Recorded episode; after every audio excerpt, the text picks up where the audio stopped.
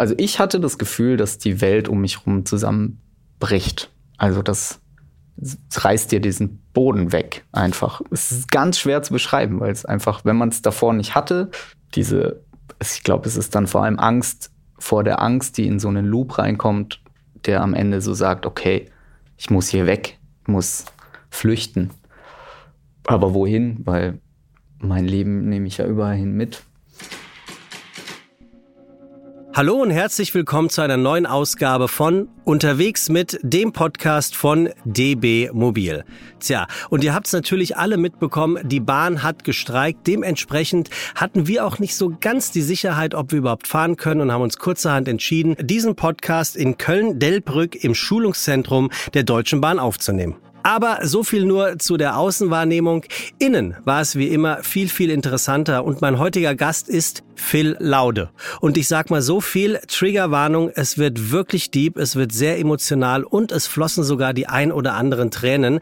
Das heißt aber nicht, dass es nicht auch genauso witzig gewesen ist, denn Phil hat mir endlich mal erzählt, was ein Allmann wirklich ist. Wir haben über seine neue Serie Almania gesprochen und wir haben Fotos von unseren Müttern verglichen, um herauszufinden, welche die hübscheres. Spoiler, sie sehen beide verdammt gut aus. Viel Spaß jetzt bei der nächsten und vor allem der neuesten Folge von Unterwegs mit.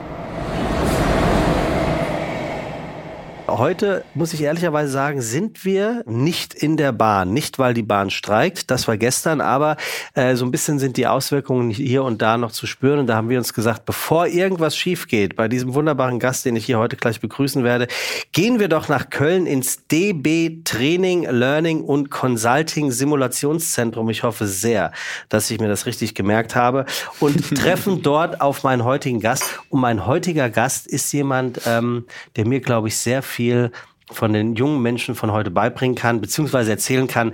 Äh, schön, dass du da bist, Phil Laude. Hey, ich freue mich sehr, hier zu sein. Und ich freue mich sehr, dass wir nicht so tun müssen, als ob wir in der Bahn sind. Ja, das war mein erster vor. Gedanke, dass wir auch so jemand die Zuggeräusche machen muss. Hättest du da, hättest du was nachsimulieren können?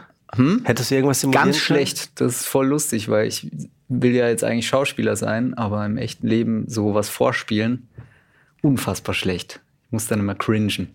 Also cringen äh, für, für alle, die es nicht wissen, äh, cringe ist in dem Fall also peinlich sein. Ne? Mhm. Ist aber auch doch lustig, dass ich so ein bisschen der Dude bin, der jetzt so für die jungen Leute auch steht. Obwohl ich ja jetzt auch schon alt bin. Naja, schon 32. Also, also, ich wollte gerade sagen, was heißt alt? Du bist 1990er Jahrgang. Aus der Perspektive der jungen Leute bin ich halt alt. Okay. Das ist mir letztens klar geworden. Ja.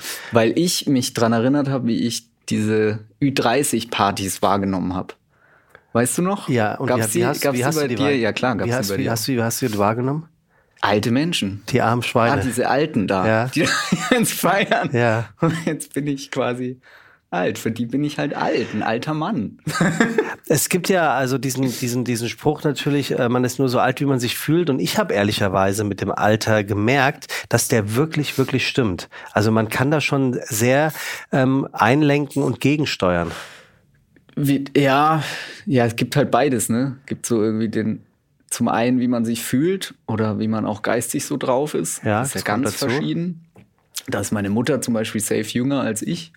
Aber die ist auch Österreicherin. Die sind ja per genau, se, ja, die, die, ja, die, altern ja nicht. Die genießt das Leben. Und ähm, ja, also das gibt's und dann gibt's aber halt diesen Körper. Und da ist es halt radikal, finde ich. Das oh Gott, so, der, das hast du aber schon mal gesagt. Du bist 32, dann bist du 32, dann ja. hast du plötzlich Knie oder so. Ja, wobei, wenn ich an meine Mutter denke, liebe Grüße, äh, die ist äh, 50er Jahrgang und ähm, ich zeige dir jetzt mal nur dir ein Foto meiner Mutter äh, und zwar nicht ganz ohne Stolz. Da würde man jetzt auch, glaube ich, nicht sagen, wie. Als Mama Flex, ja. Guck mal hier. dir aber auch meine. Schau mal hier. Nice, well done. Ne? 1950 mhm. geboren.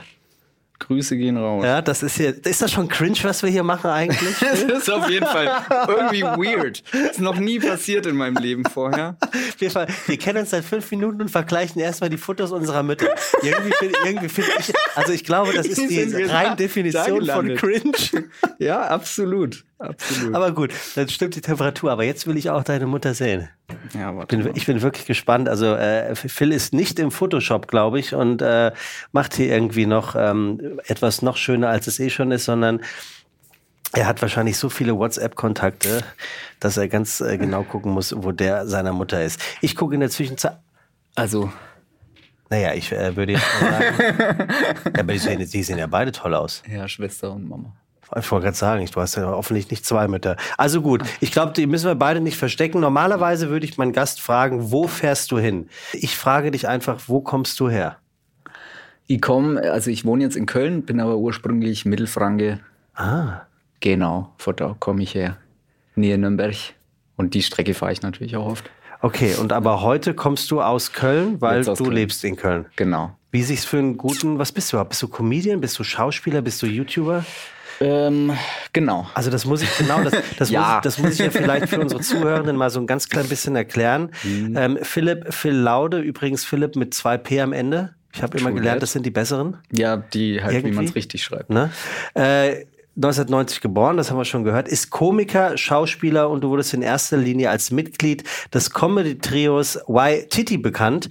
Und ähm, für alle, die nicht wissen, was Y-Titi bedeutet, so wie ich äh, bis vor zehn Minuten, erklär bitte nochmal dieses Y-Titi. Ich finde das schon lustig. Weil es so spannend ist. Ja, finde ich schon. Ähm, ja, wir haben uns am Anfang YouTube Dummies genannt, also so Crash-Testpuppen mäßig, weil wir mit so Jackass-Videos angefangen haben. Also wir waren damals Skater und äh, ich habe halt so eine Fotokamera mit äh, Videofunktion geschenkt bekommen und dann wollten wir so ein bisschen sein wie Jackass oder äh, Viva la Bam.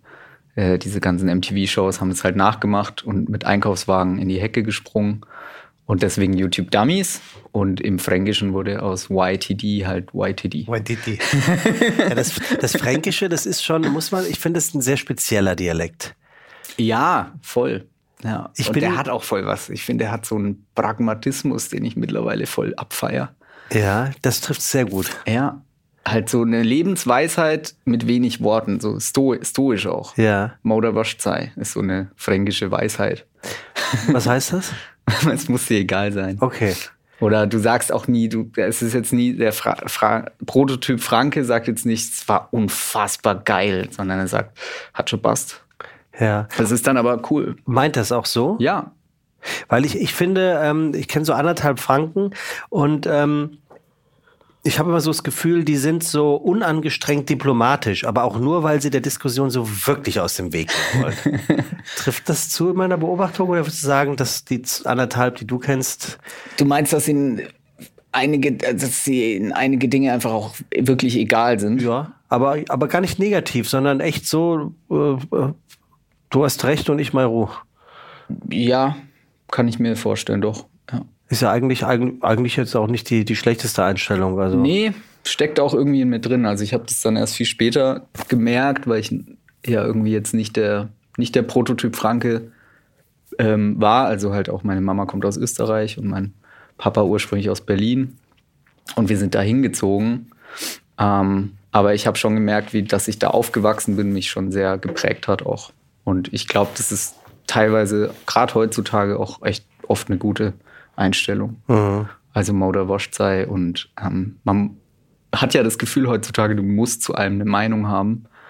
Und manchmal sind Leute böse auf dich, habe ich das Gefühl, wenn du keine Meinung zu was hast. Aber das hat ja auch einen Wert, zu sagen, zum Beispiel, ich bin Comedian, ähm, das ist nicht mein Fachgebiet und ich weiß es nicht. I don't know. Sei. Was, was, was, was ist denn dein Fachgebiet? Was mein Fachgebiet ist. Mhm. Also wenn ich dir jetzt sage, oder wie ich eben vorgetragen habe, Komiker, Schauspieler äh, und ehemaliges Mitglied ähm, eines ähm, YouTube-Trios, äh, wo, wo würdest du dich am verortesten sehen? Also auch hier nochmal kurz zur Einordnung für unsere Zuhörenden. Äh, Phil Laude gehörte zu denjenigen, die tatsächlich, zumindest aus deutschsprachiger Sicht, YouTube auf nicht nur neues, sondern auf das erste wirkliche Level gehoben hat. Also ihr habt Videos im Wert von über 800 Millionen Views. Das ist ordentlich, würde ich mal sagen. Ja, das ist äh, verrückt, ja. Ich glaube, so kre kreativ sein und Geschichten erzählen und äh, ich glaube schon Faxen machen. Ich glaube, das Faxen machen. Faxen Ja. Kreativ sein und Geschichten. Oder der Klassiker, was äh, ich, man, man fragt es immer wieder, mir ist es selbst noch nie passiert. Was trägst du unter Beruf ein, wenn du im Hotel eincheckst? Und jetzt sag bitte nicht, dein Management checkt dich an. Das wäre A unsympathisch und würde mich B hier vor die erste Hürde stellen. Ja, lustigerweise immer was anderes. Ach ja? ja, mal so Schauspieler oder Comedian. Ähm, wenn ich so gar keinen Bock auf, auf Smalltalk habe, dann schreibe ich Produ Produzent oder so. Ja. Ähm, ja. Immer was anderes. Und es, es ist schwer, finde aber es ist ja auch schwerer geworden. So. Zumindest aus meiner Sicht. So ein klares Label auf das zu packen, was man tut. Weil es vielschichtiger ja auch mhm. ist, oder? Oder was ist dein klares Label? Ich habe sehr lange dafür gebraucht und habe mich dann dazu entschieden, dass ich ähm, Podcaster und Moderator bin. Punkt. Punkt. Ja. Hm. Für immer? Ja, also, ich, also wenn ich es heute unterschreiben müsste, dann würde ich sagen, ja, also ich, ich glaube schon, dass ich meine Berufung gefunden habe. Mhm. Also ich bin aber auch 14 Jahre, äh, ich will jetzt nicht sagen im falschen Job gewesen, aber ich habe 14 Jahre am Stück äh, was anderes gemacht. Ja, ja. Und ähm, ich, ich bereue es auch nicht, aber würde ich es nochmal entscheiden dürfen mit dem Wissen von heute, dann würde ich es wahrscheinlich anders machen. Ja, vielleicht kommt es tatsächlich äh, ab den Ü30-Partys. langsam sagt. Das ist sehr charmant. Ich habe jetzt rausgefunden. Sehr charmant. Ähm, sag, das gefällt mir und das nicht. Apropos gefällt mir. Äh, machst du das noch, dass du ähm, so, ein, so ein Tagebuch mit positiven Dingen schreibst? Boah, ich habe es lang schleifen lassen, aber ich habe es vor ein paar Tagen äh, wieder gemacht. Das Heute auch? noch bei mir. Heute habe ich es nicht gemacht, ne. Also das bedeutet, du hast dir zu irgendeinem Zeitpunkt im Leben angewöhnt, jeden Tag in ein Buch eine Sache einzuschreiben, für die du dankbar bist oder die dich erfreut. Ja, richtig, genau. Super Übung. Kann jeder von profitieren.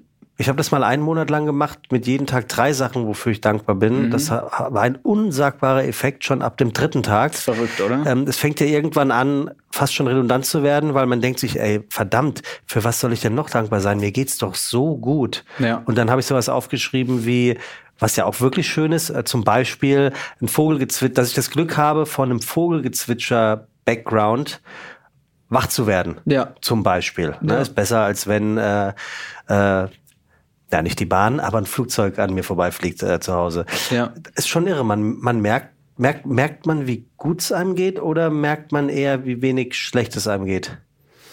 Mm, ja, die kleinen, also glaube, alle kommen ganz schnell wieder dahin, die kleinen Dinge zu wertschätzen, weil es halt einfach auch die, die geilsten Dinge sind. Alles andere sind ja Sachen, die wir uns so unsere eigene Geschichte noch draufpacken, warum wir jetzt dies oder das erreichen wollen. Aber wenn wir es am Ende runterbrechen, wollen wir lecker essen, einen geilen Kaffee am Morgen trinken und gut schlafen. und natürlich noch ganz viele andere Sachen, aber das sind die Basics, mhm. die man oft verliert, glaube ich. Ähm, ja, und wahrscheinlich vor allem auch in unserer Welt, wo wir das alles einfach haben und als selbstverständlich hinnehmen. Mit unserer Welt meinst du die erste Welt, in der wir ja, leben ja, ja. oder deine berufliche Welt? Auch nochmal dazu. Also ich bin ja von der äh, westlichen, eh schon super privilegierten Welt dann nochmal in dieser krassen Medien, äh, Hipster, äh, innen, große deutsche Innenstädte-Bubble gelandet. Mhm. ja, und dann noch in Köln, was ja so ein bisschen als das Comedy-Mecker äh, gilt. Ja. Ne? Also nach wie vor sind, sind hier große Produktionsfirmen. Ähm, hat vorhin kurz im Vorfeld gesprochen, Brainpool zum Beispiel, ähm, was ja lange Zeit als die Comedy-Schmiede galt. Ähm, ist das noch so oder sind, oder sind, oder sind die schlecht gealtert? Also ist, ist Köln als Comedy-Hochburg schlecht gealtert oder seid ihr wirklich nach wie vor am Puls der Zeit? Ich glaube, schon teilweise schlecht gealtert. Also ich glaube, teilweise sind so die Figuren, die das wirklich ähm, emotional aufgebaut haben, also die da geträumt haben von was, die sind einfach nicht mehr nicht mehr so aktiv oder satt. Mhm. Also ein Stefan Raab oder so, das fehlt natürlich in Köln, finde ich schon. Und ähm, ja, und gleichzeitig hat sich halt in Berlin so eine neue Szene entwickelt mit sehr viel Herzblut, sehr junge, sehr aktive Comedy-Szene. Und dadurch shiften sich schon so Sachen, gerade im Moment. Hat, hat sich das, das daher, dahingehend verändert oder deswegen verändert, eben weil ähm, da kommen wir natürlich auch noch drauf zu sprechen, ähm, weil, weil sich so dieses, dieses Gefälle zwischen den alten weißen Männern und den Grinchigen und denen, die lange nicht mehr Vogue sind, zu eurer Generation, die all das Angesprochene eben haben, beziehungsweise keine alten weißen Männer sind, ähm, ist das Gefälle einfach zu groß geworden, dass ein, ich will jetzt keine Namen nennen, aber ähm, ich, wir hatten Bastian Pastewka und den meine ich jetzt nicht als Negativbeispiel. In der ersten Folge der dritten Staffel zum Beispiel, ähm, in der hierbei unterwegs mit am Mikrofon und bei ihm hat man so gar nicht das Gefühl, dass er schlecht gealtert sein könnte, im Gegenteil. Aber es gibt natürlich den einen oder die andere ähm, aus dem Comedy-Bereich, wo man das wahrscheinlich schon unterschreiben könnte. Ja, also ich glaube, ich glaube, dass es da ganz viele verschiedene Bubbles mittlerweile gibt. Mhm. Ähm, aber ich glaube, das ist auch mit ein Problem, was wir gerade haben. Und am Ende, glaube ich, macht es einen guten Comedian auch aus, da Brücken zu schlagen. Auch inhaltlich. Und ich glaube, das ist wirklich vom Alter an sich unabhängig. Also das kann äh, ein alter Comedian und ein junger mhm. Comedian mhm. schaffen oder halt auch nicht schaffen. Und ich glaube, viele heutzutage, das hat, glaube ich, auch mit dem Internet zu tun, weil ähm, polarisierendere Statements, krassere Jokes, ähm, einfach auch mehr ziehen, mehr Likes bekommen, äh, sind halt immer mehr in ihre Nische gegangen. Und ich persönlich finde das, also das war nie meine Sicht von Humor. Also dieses Faxen machen, das habe ich halt schon immer gemacht, schon als Kind. Und das war für mich immer so ein Ding, um halt äh, Druck rauszunehmen aus Situationen und eher zu entschärfen mit Humor. Und ich persönlich finde, dafür ist Humor auch da. Und ich weiß nicht, ob das früher vielleicht so eine Kölner Bubble besser gemacht hat, als, als wie es jetzt gerade ist. Manchmal habe ich das Gefühl, vielleicht liegt es auch am Medium, dass TV einfach mehr Menschen zusammengebracht hat, als jetzt quasi der einzelne Kanal von dem und dem, der wirklich nur noch seine Bubble erreicht. Ja. Würdest du mir zustimmen, wenn ich äh, als meine Beobachtung äh, äh, sage, dass ich finde, dass Comedy deutlich ähm, politisch korrekter geworden ist, auf der einen, yep. aber auf der anderen Seite so krass wie noch nie. Ja, ja, ja, voll. Das ist mir auch aufgefallen. Ist mir auch bei den letzten Comedy-Specials aufgefallen, die ich gesehen habe, dass das beides eh. Es geht im, voll in die Extreme. Ja, ne? Und ich muss auch ehrlicherweise sagen, in diesem Raum ist mindestens eine Person, bei der mir das auch aufgefallen ist. Das ist äh, nicht Max, der unsere Fotos macht und auch nicht Thomas vom Ton, sondern das bist du. Ja. Ich habe mir ähm, ähm, Almania, mhm. so heißt die Serie, in der ARD Mediathek. Ähm, ich kann sie auch ähm, guten Gewissens empfehlen, weil ich habe sie mir angeguckt, jedenfalls die ersten beiden Folgen. Es ja. gibt jetzt acht neue. Ja.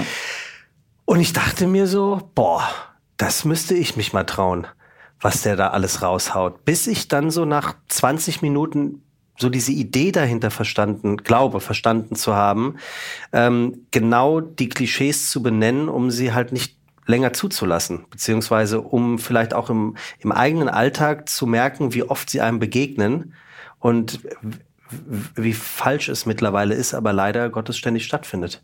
Ja, ja, interessant, dass du das sagst, weil ich selber empfinde meine Comedy immer gar nicht als krass.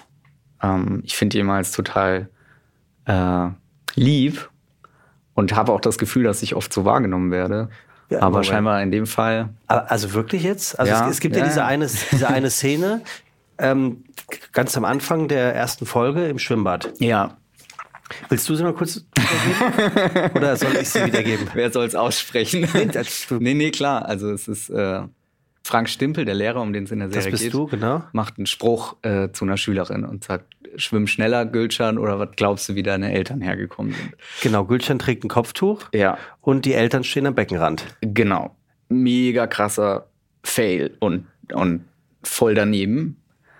Und es war in dem Moment halt sein Humor. Er fand es irgendwie lustig, hat dann nicht groß drüber nachgedacht. Und aufgrund dieses Spruches wurde er dann quasi von seiner Schule äh, geschmissen und muss auf eine neue Schule mit 90 Prozent Migration und sich dort integrieren und so die geht Cem die Özdemir Gesamtschule. Gesamtschule Ein und- herausragender äh, Titel für eine Schule, muss ich wirklich Ja. sagen. Ja, Gehst du auch aufs Jammy? Ja, ja. Das Jam oh, nicht schlecht, merke ich mir. Ähm, und so geht die Serie los. Und ab da geht natürlich Frank Stimpels Heldenreise los, weil er muss lernen, er muss lernen, wo sind die Punkte und die Fettnäpfchen und, und wie komme ich hier vor allem zurecht, weil ich habe all das gelernt in meiner, äh, in meinem Handbuch für LehrerInnen an Problemschulen, wie die Welt funktioniert. Und jetzt muss ich quasi die wahre Welt da draußen kennenlernen. Ähm, das ist die Geschichte von Almania. Und ich glaube, aber was die ganze Zeit ja passiert ist, es gibt ja entsprechende Konsequenzen. Also so ein Spruch wird ja nicht einfach gedroppt, weil er funny ist, sondern es ist ja Teil der Geschichte, dass daraufhin Frank Stimpel eben äh, versetzt wird, eins auf den Deckel bekommt, auch drüber nachdenkt. Und es ist für mich aber nur so ein Beispiel. Also ich glaube, wenn ich selber analysieren müsste, dann glaube ich, der Humor von Almania ist sehr, sehr frech. Aber was darunter liegt, auch bei einem Frank Stümpel zum Beispiel, ist, dass er einfach gut sein will. Und das wollen eigentlich alle in dieser Serie. Also es geht halt um verschiedenste Charaktere, Schüler und äh, Lehrer, die teilweise echt Probleme haben, zusammen zu gehören, äh, zu, äh, zusammen zu funktionieren, aber die mit aller Kraft trotzdem versuchen, zusammen zu bleiben und zusammen zu passen.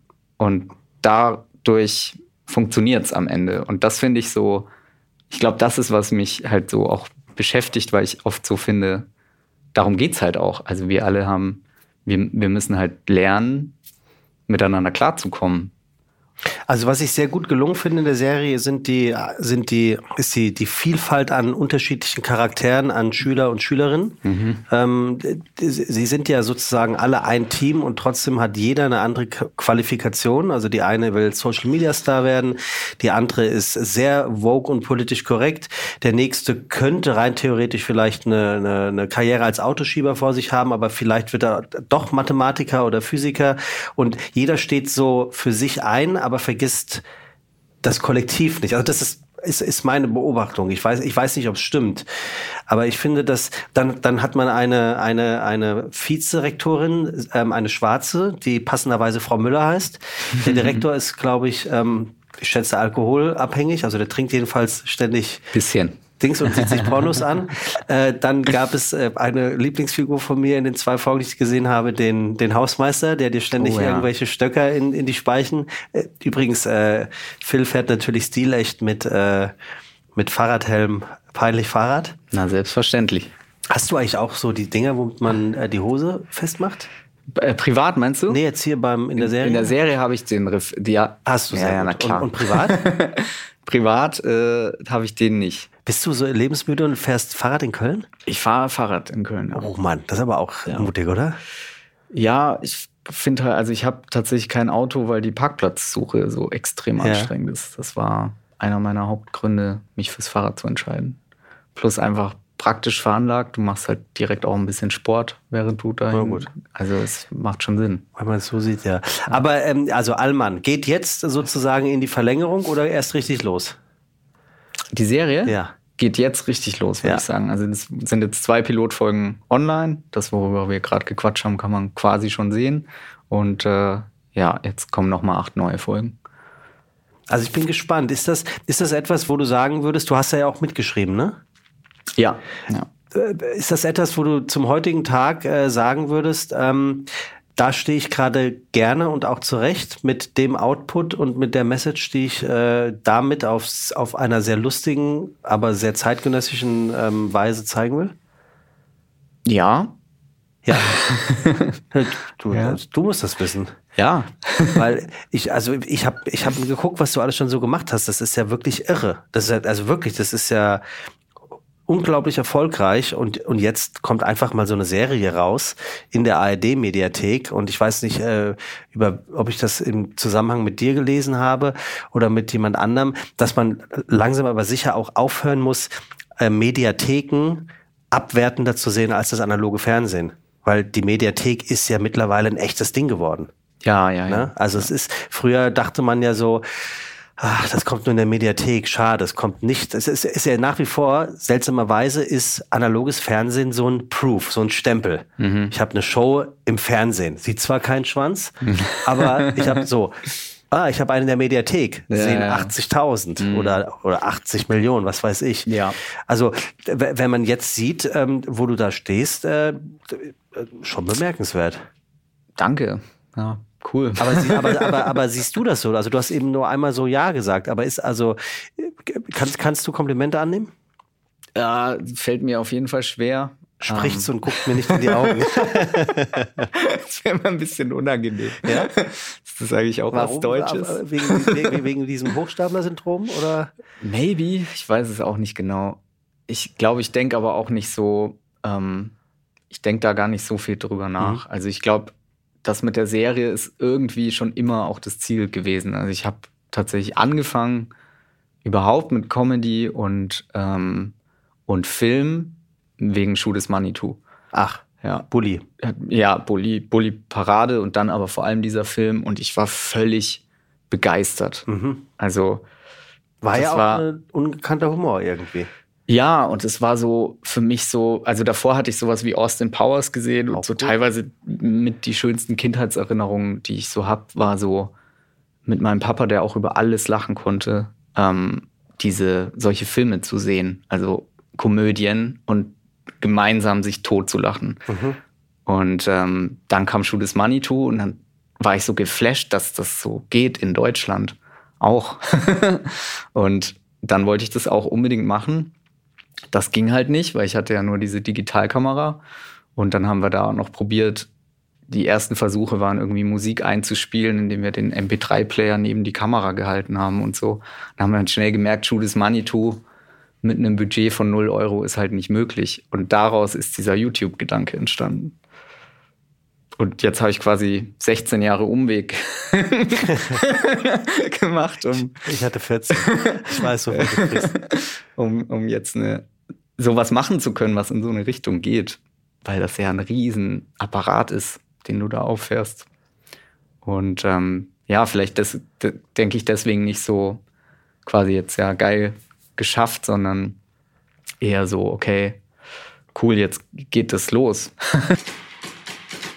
ich habe äh, neulich äh, gelesen, ähm, da hat ein, ein, ein Bekannte, also eine Persönlichkeit darüber gesprochen, dass es so schade ist, dass man so, so selten, vor allem wenn man erfolgreich ist in dem, was man tut, in der Gegenwart lebt.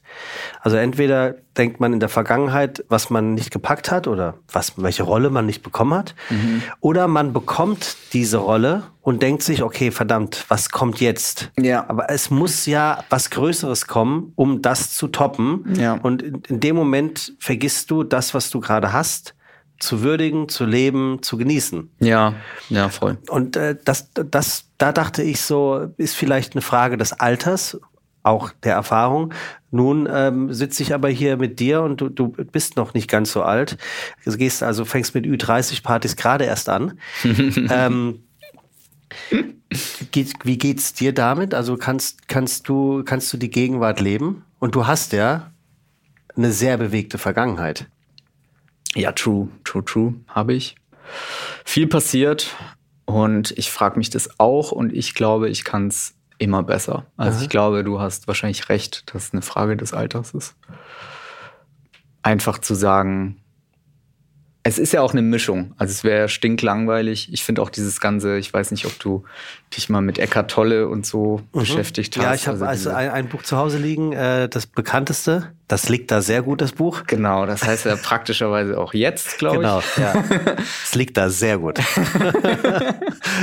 ja, und ich finde, ich, ich glaube dem auch nicht so ganz. Also ich glaube, also so, ich fände es auch langweilig. Also wenn sie diese komplette Erleuchtung nur noch im Jetzt leben und alles dementsprechend genießen können, ist, finde ich, auch extrem unmenschlich. Also es ist ja auch total menschlich, sich Ziele zu setzen, dafür hart zu arbeiten, dafür das jetzt auch mal völlig zu vergessen. Und das ist ja auch ein, ein cooler, cooler ähm, Mode, in dem man sein kann. Mhm. deswegen glaube ich, das ist am Ende eine Balance. Und ich glaube, diese Balance kriege ich immer besser hin bin aber halt auch klassische Künstlerseele. Das heißt, diese Themen beschäftigen mich definitiv jeden Tag. Was, was, wie, wie sieht denn ähm, Phil Laude aus oder wie fühlt sich Phil Laude, wenn, wenn du im Ungleichgewicht bist? Wenn die Balance nicht da ist? Wie, wie ich mich dann fühle? Ja. Scheiße. Bleibst du im Bett liegen oder fäng, fängst du an zu pöbeln oder sagst du einen Auftritt ab oder sagst du jetzt erst recht, ich muss mir jetzt. Ähm Bett und Auftritt auf, absagen. Ach, tatsächlich? Mittlerweile, ja. Aber früher dann auch einfach trotzdem durchgezogen. Aha. Und es hatte dann auch seine, seine Folgen. Also in der YTT-Zeit hatte ich auch das volle Programm mit Panikattacken und wahrscheinlich unbehandelt Burnout oder so. Aber war kacke dann auch. Richtig kacke. Panikattacken, ich weiß nicht, ob du sowas mal hattest, aber es Toi, toi, toi nicht. Eine der schlimmsten Erfahrungen. Wie haben die sich geäußert bei dir, wenn ich fragen darf? Du hast dann das Gefühl, also ich hatte das Gefühl, dass die Welt um mich herum zusammenbricht. Also das, das reißt dir diesen Boden weg einfach. Es ist ganz schwer zu beschreiben, weil es einfach, wenn man es davor nicht hatte, jeder, der es hat, der wird wahrscheinlich jetzt schon teilweise sogar ein bisschen der Puls hochgehen, weil mhm allein schon dieses drüber reden dich wieder erinnert an, wie krass dieser Zustand ist. Diese, ich glaube, es ist dann vor allem Angst vor der Angst, die in so einen Loop reinkommt, der am Ende so sagt, okay, ich muss hier weg, muss flüchten. Aber wohin? Weil mein Leben nehme ich ja überall hin mit. Und ähm, das ist äh, ja ganz schlimm. Und das kommt wahrscheinlich, wenn man dann nicht auf die Zeichen hört und dann halt sagt, okay, ich bleibe jetzt im Bett liegen. Und das muss man vielleicht dann auch einfach lernen. Oder ich muss es lernen. Mit den Konsequenzen, wie zum Beispiel etwas abzusagen oder dem Management mitzuteilen, heute geht das nicht. Mhm. Täusch, täusch, nee, ich täusche mich nicht. Es ist ja Fakt. Ähm, es fällt Gott sei Dank nicht leichter, aber gefühlt scheint es leichter, darüber zu sprechen. Viele Leute, gerade auch aus der Öffentlichkeit, und ich finde das toll, reden. Wir kennen uns jetzt gar nicht, wir haben uns heute kennengelernt und ähm, du, du sprichst direkt darüber und äh, Spoiler, das höre ja nicht nur ich heute hier.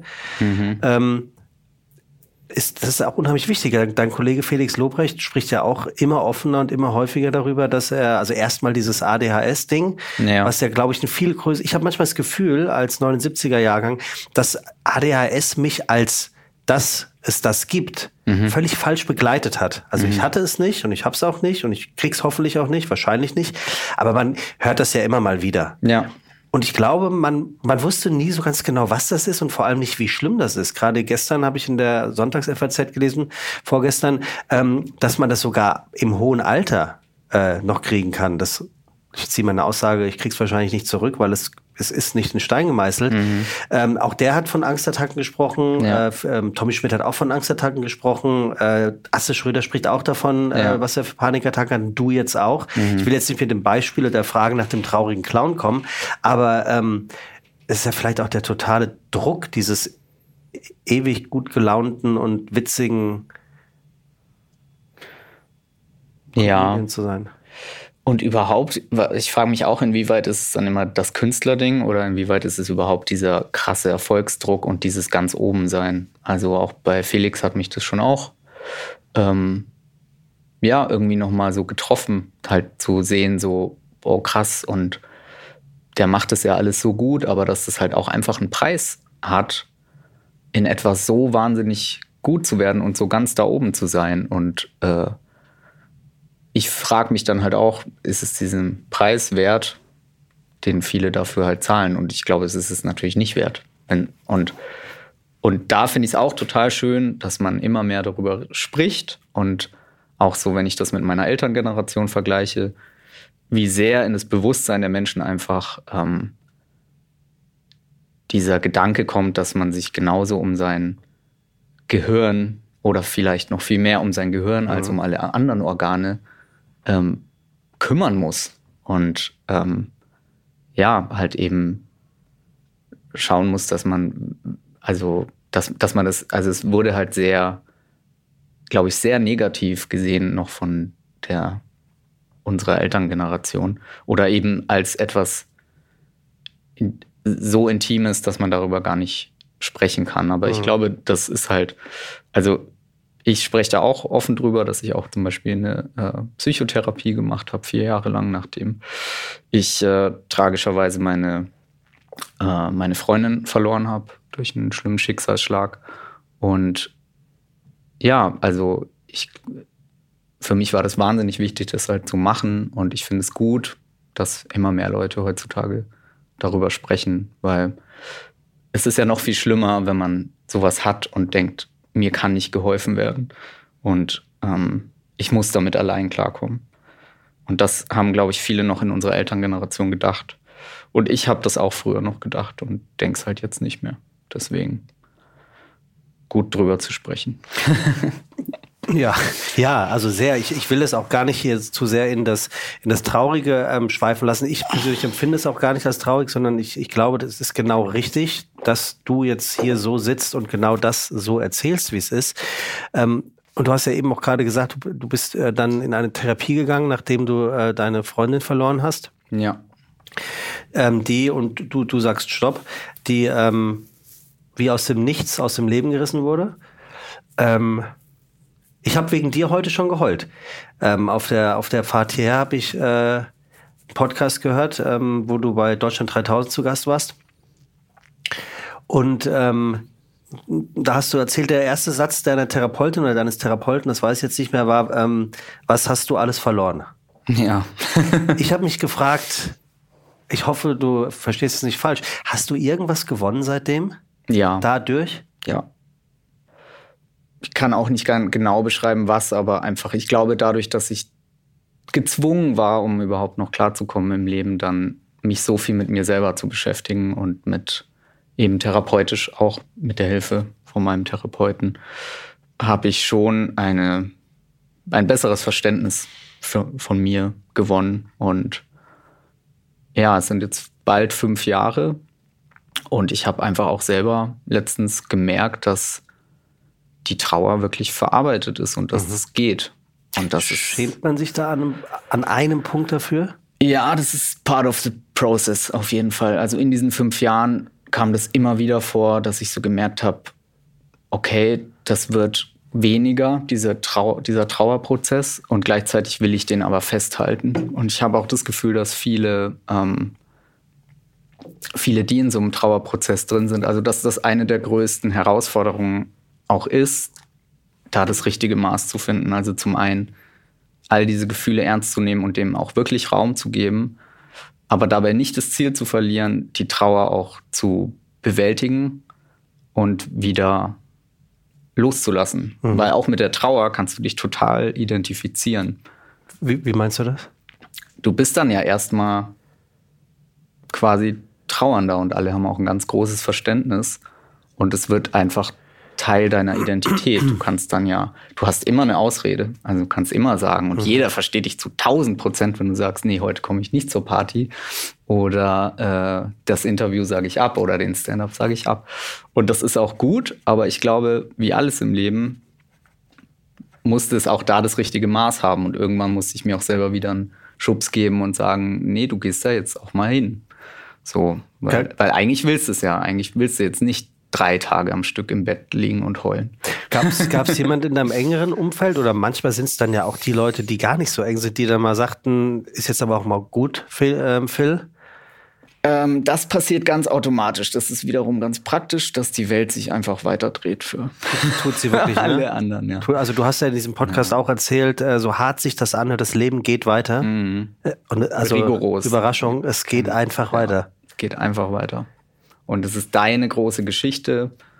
Und ähm, natürlich, je enger dann die Freunde oder bis hin zur Familie werden, desto mehr Verständnis ist da. Aber auch die wollen ganz schnell, und ich finde es aber mittlerweile auch gut, die wollen auch, dass es weitergeht. Und natürlich viel früher als du. Und, und so ein Rest bleibt auch immer. Also auch, ich denke immer noch äh, an, an Nadi, an meine verstorbene Freundin. Und jetzt war der Geburtstag und da hatte ich so einen Gedanken, dass ich irgendwie, weil ich dann so zu Lebzeiten teilweise nicht so die besten Geburtstage für sie hingekriegt habe. Und das hat mir so wehgetan, weil mhm. ich so gemerkt habe, jetzt kann ich es nicht mehr. Dachte ich, aber dann, ähm, ja, hat meine neue Freundin ähm, gesagt, kannst es ja immer noch, kannst ja Blumenkranz kaufen oder so. Und das habe ich dann halt auch gemacht und für mich so eine kleine Zeremonie gemacht, geheult und dann war das, ging das auch. Und das war jetzt aber, weiß nicht, vor, vor einem Monat oder so und seitdem wieder alles gut. Ja. Und das ist, finde ich, echt toll, dass das geht. Weil ich selber überrascht und kann das auf jeden Fall allen, die das hören und vielleicht auch gerade einen Trauerfall haben oder was verarbeiten müssen, sagen, dass aus meiner Erfahrung das wirklich funktioniert, jetzt nach fünf Jahren, ähm, dass man da, dass man das wirklich komplett verarbeiten kann und weitermachen kann und es ein total schönes Leben werden kann auch wieder. Mhm. Es ist ja ähm, relativ absurd. Ähm, du hast sinngemäß ähm, darüber gesprochen, dass ihr sogar noch die Chance hattet auf einen wirklich tollen Abschied. Würdest, würdest du im Nachhinein sagen, dass es vielleicht der Halt, den es dir bis heute gibt?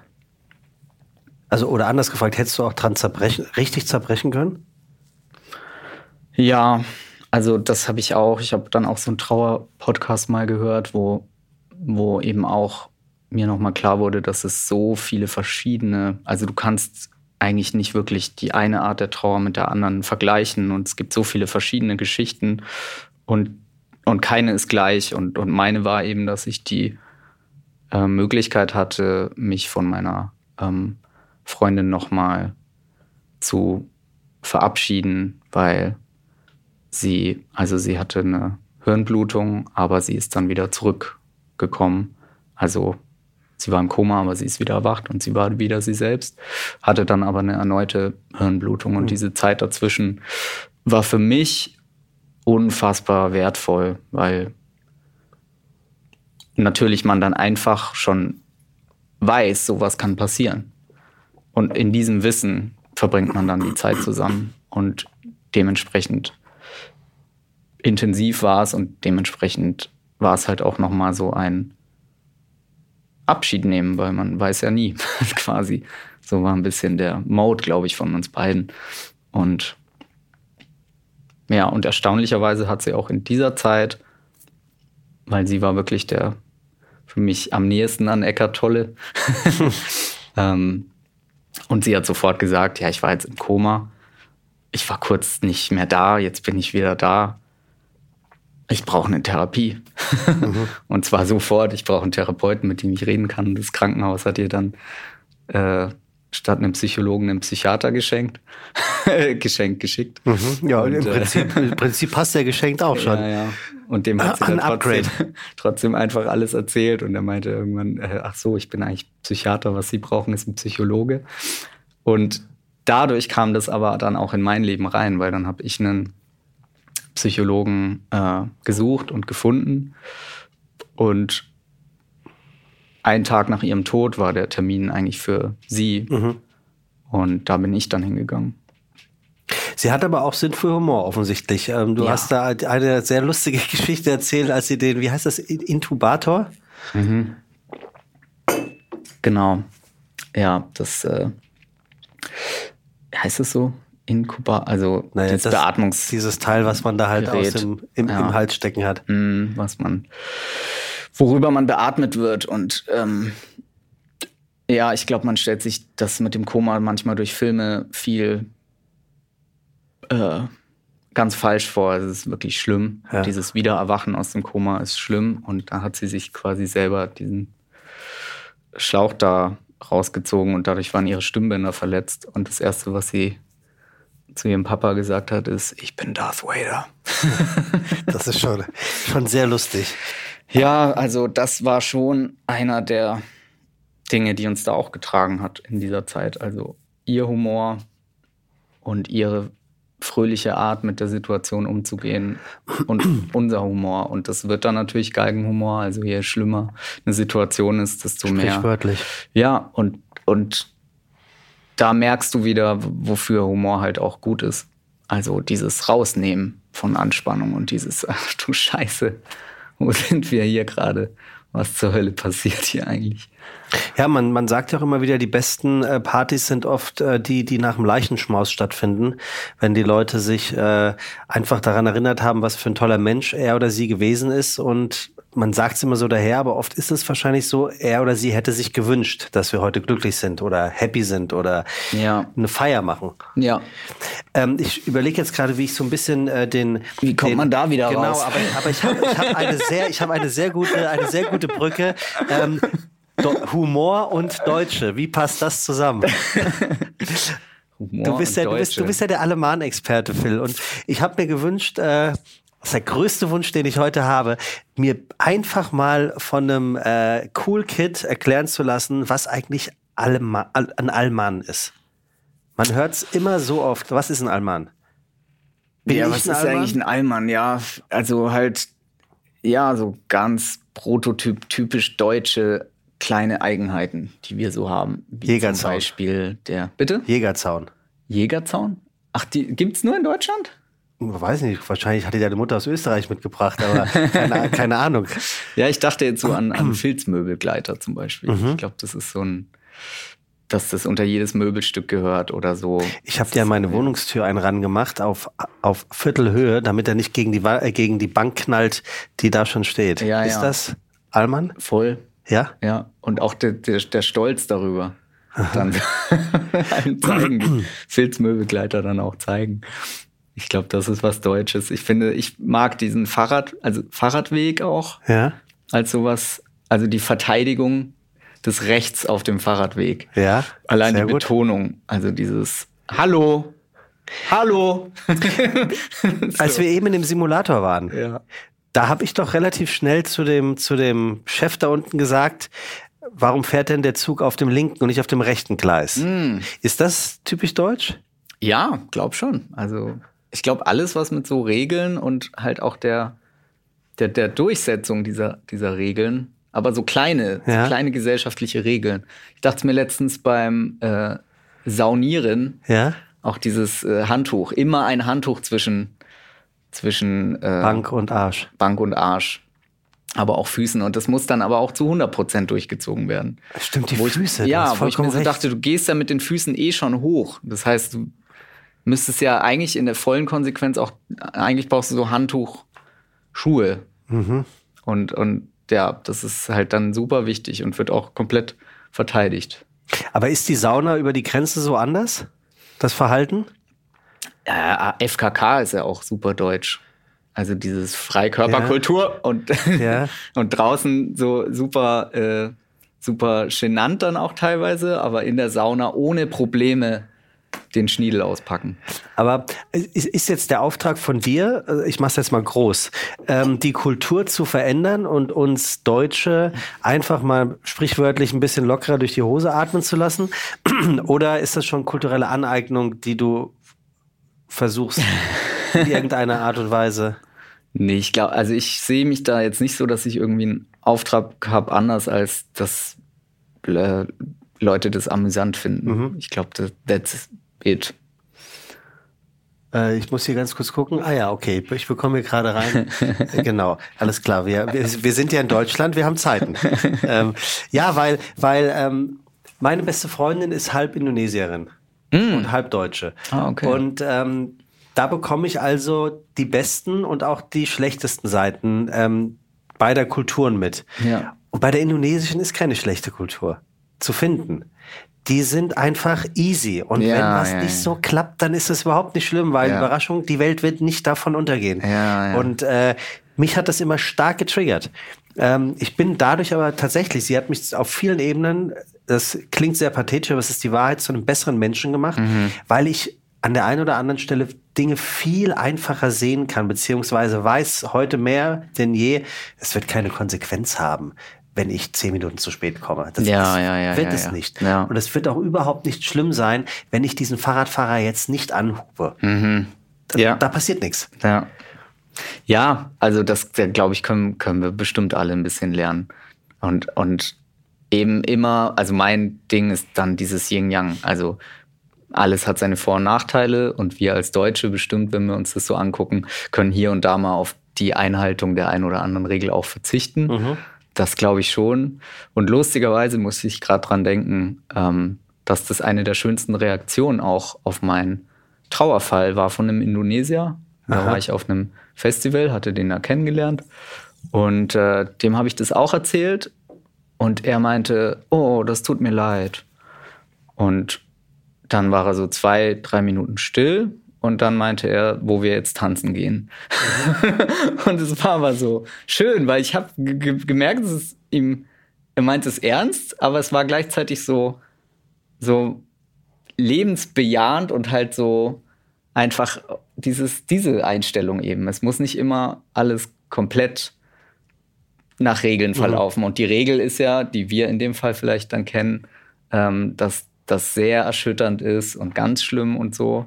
Und das war dann total, in dem Fall auch total auf, auflockernd. Ja, also ich glaube, ja, Yin Yang und deswegen ist es gut, solche Einflüsse dann auch immer aufzunehmen. Glaubst du, du hast Einfluss auf deine Zusehenden? Ja, bestimmt. Und ist das, ist das gut oder macht dir das Angst?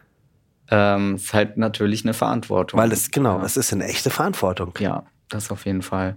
Aber ich glaube, da ich basically so Menschen, die mich kennen, sagen mir eigentlich immer, dass sie mich sehr als sehr netten Menschen empfinden. Und das bin ich, glaube ich, auch.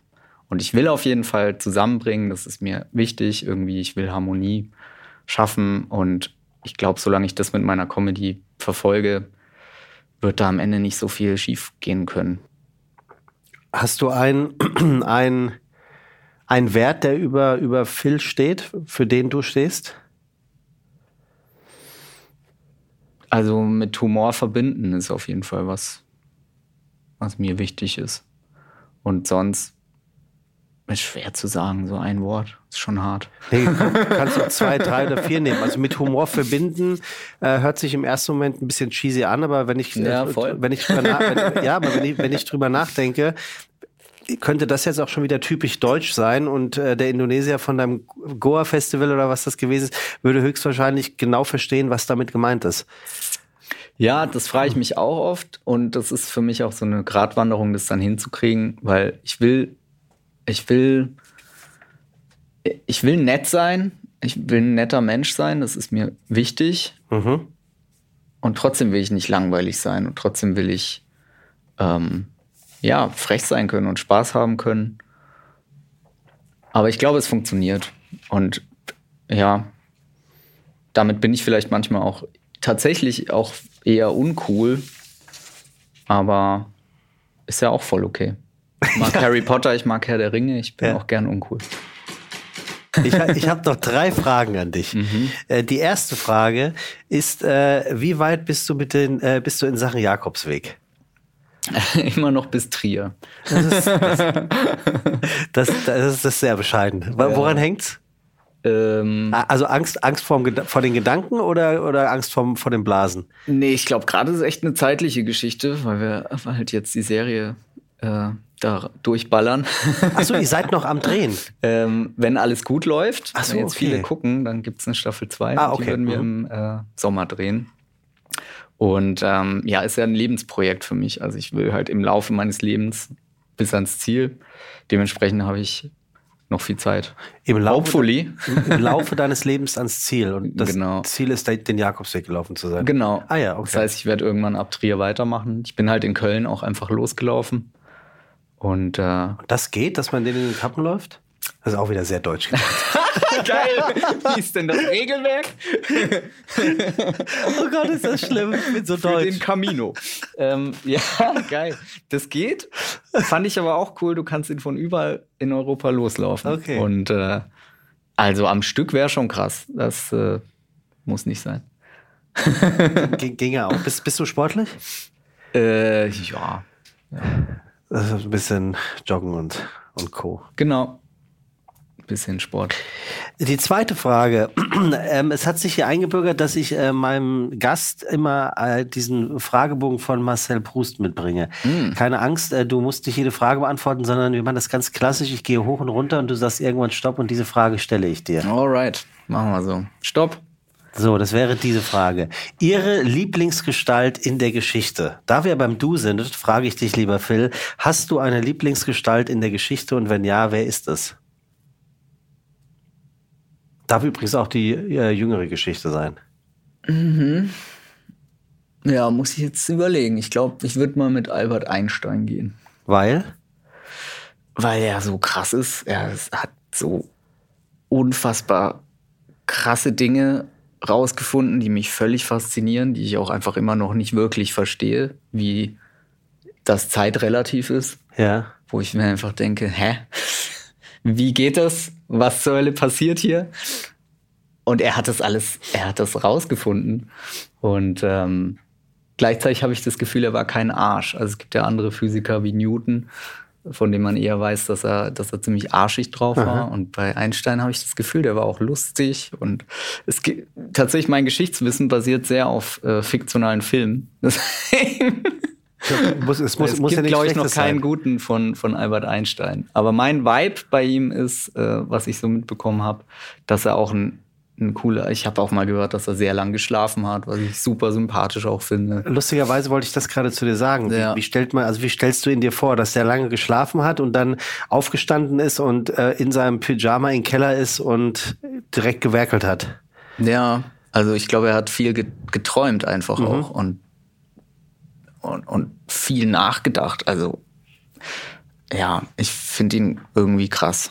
Aber es gibt so viele. Ich hätte jetzt auch viele andere sagen können. Na, Albert Einstein äh, finde ich dahingehend äh, deine Wahl eigentlich relativ interessant, weil ich gehöre zu den Menschen, bin ich ganz ehrlich, ähm, da hört es bei der Relativitätstheorie auf. Ich würde jetzt noch darauf tippen, dass a Quadrat plus b Quadrat gleich c Quadrat auch von ihm kommt. Ja, Puh, Gott nee, sei keine Dank. Ahnung.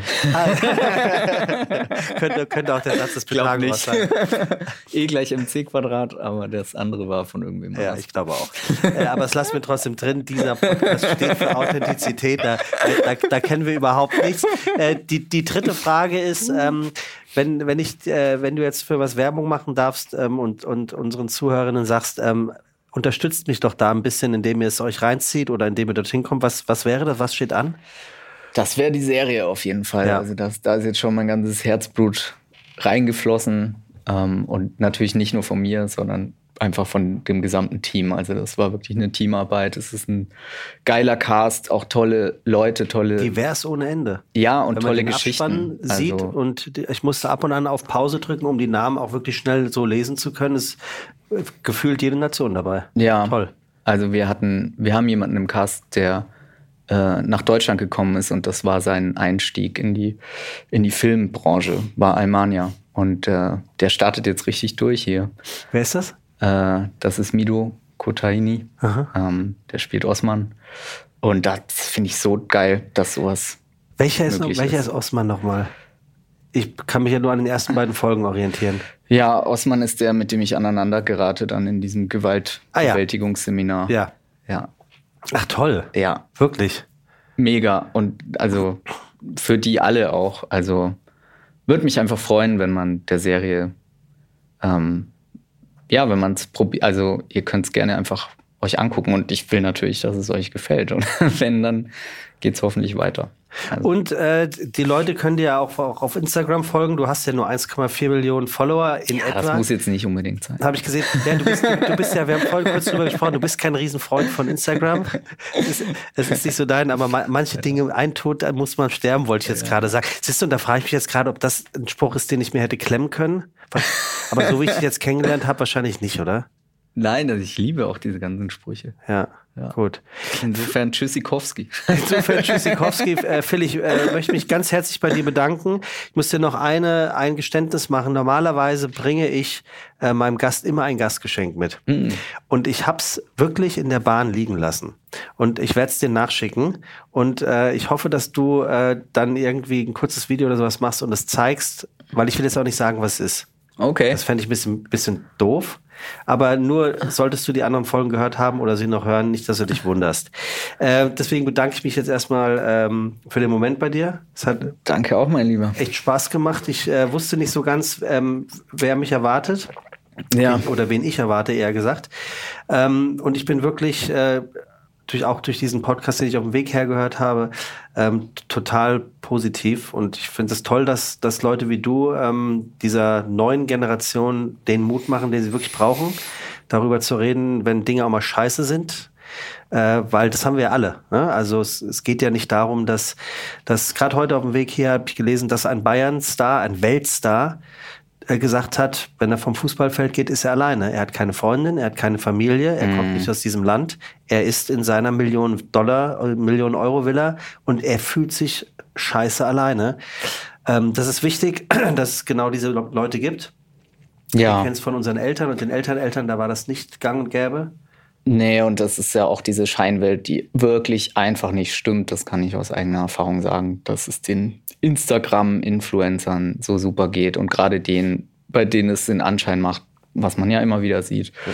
ist es einfach auch nicht so. Wir alle haben unser Päckchen und deswegen finde ich es umso wichtiger, dass wir alle versuchen, lieb zueinander zu sein. Das ist ein schönes Schlusswort. Unter jedem Dach ein Ach, hat meine Oma immer mm. gesagt. Das stimmt. Ich möchte den Moment hier auch nochmal nutzen und äh, ganz liebe Grüße an Anna sagen. Äh, Anna ist normalerweise auch immer hier mit am Start. Die ist heute verhindert. Das heißt aber nicht, dass wir nicht an sie denken. Und äh, bis zum nächsten Mal, da ist sie bestimmt auch wieder dabei. Und Phil, äh, wer weiß, vielleicht bist du äh, ein Gast, der mal wiederkommt. Irgendwie habe ich das Gefühl, dass ich das schön finde. Danke Ganz dir. herzlichen Dank. Grüße auch an Anna und an alle da draußen und San Francisco. Sehr gut. Bis Daniwanski. Sei eher der Joke, ne, den du da gemacht hast. ja, selbstverständlich. Danke Selbstverfreilich. Dir. Okay, wow, wie wohl vor allem die Zielgruppe von meinem Gast Phil von heute sagen würde. Und äh, auch ich muss sagen, ich bin fast ein bisschen sprachlos. Aber nicht, weil es so schlimm gewesen ist oder so traurig gewesen ist, sondern weil es einfach richtig emotional war. Und deswegen möchte ich dir, lieber Phil, noch einmal danken, dass du dich nicht nur hierher gesetzt hast, sondern dass du so tief hast blicken lassen, mir die Möglichkeit gegeben hast, viele Einblicke zu bekommen. Und ich kann sagen, ich verstehe dich jetzt noch viel besser und hoffe wirklich, dass es der ein oder die andere die heute mit haben, auch mitbekommen haben, dass es keine Schande ist, auch mal zuzugeben, wenn etwas im Leben nicht so richtig läuft und man Hilfe braucht. So, ich freue mich über jeden, der einen Kommentar da lässt oder unseren Kanal abonniert und freue mich jetzt schon auf die nächste Folge, die, sagen wir mal, in genau 14 Tagen kommt mit, das sage ich nicht. Bis bald, euer Sebastian.